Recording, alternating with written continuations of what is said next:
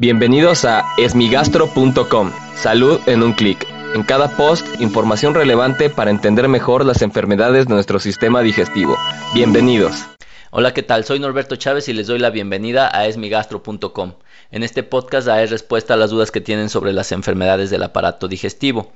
Y en esta ocasión la pregunta está relacionada a uno de los posts que colocamos en la página de Facebook en relación con el tratamiento de la amibiasis. Y nos pregunta Connie, ¿cada cuánto se debe tomar el tratamiento para las amibas?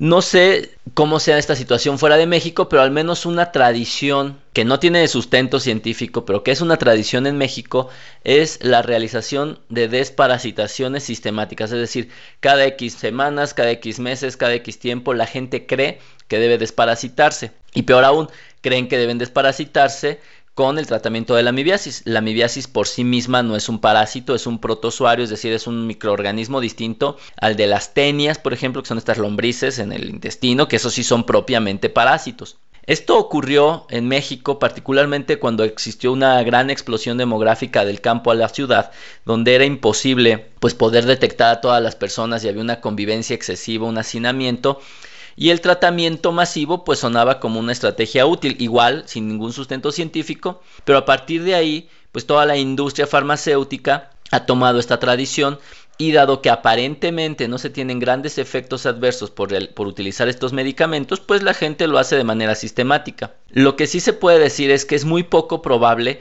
que con las condiciones de higiene actual en las ciudades se presente una parasitosis, además de que la mayoría de ellas van a acompañarse de síntomas gastrointestinales. Y al día de hoy no se recomiendan las desparasitaciones familiares, masivas ni sistemáticas. Se recomienda la evaluación microscópica de la materia fecal, es decir, realizar coproparasitoscópicos y únicamente tratar aquellas bacterias, parásitos o protozoarios que son patógenos, que son dañinos para el organismo, porque ya se sabe que existe una flora intestinal normal que no debe ser Y el por qué no realizar estas desparasitaciones o estos tratamientos antibióticos frecuentes es por varios motivos. Lo primero es que tienen efectos adversos que pueden ser desde leves hasta graves. Es frecuente que en la consulta me lleguen pacientes que se realizaron algún tipo de tratamiento de desparasitación o tratamiento antibiótico y lleguen con síntomas de síndrome de intestino irritable o colitis.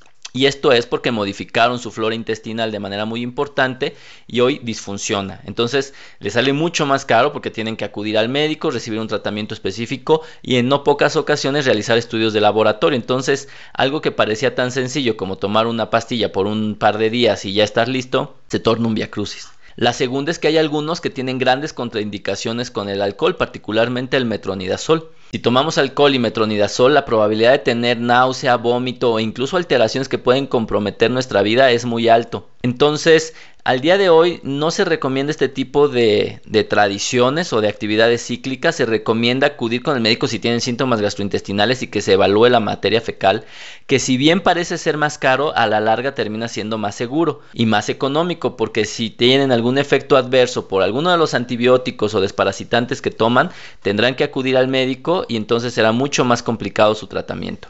Muchas gracias a Connie por enviar esta pregunta. Si tienes alguna duda, te invito a que escuche los episodios previos. Y si aún tienes algo que no te haya quedado claro, en el sitio web www.esmigastro.com encuentras el formulario a través del cual puedes enviarnos tu pregunta. Gracias por haber escuchado este post. Si la información les fue útil, compártanla. Hagamos que más gente esté informada. Los esperamos en el próximo podcast.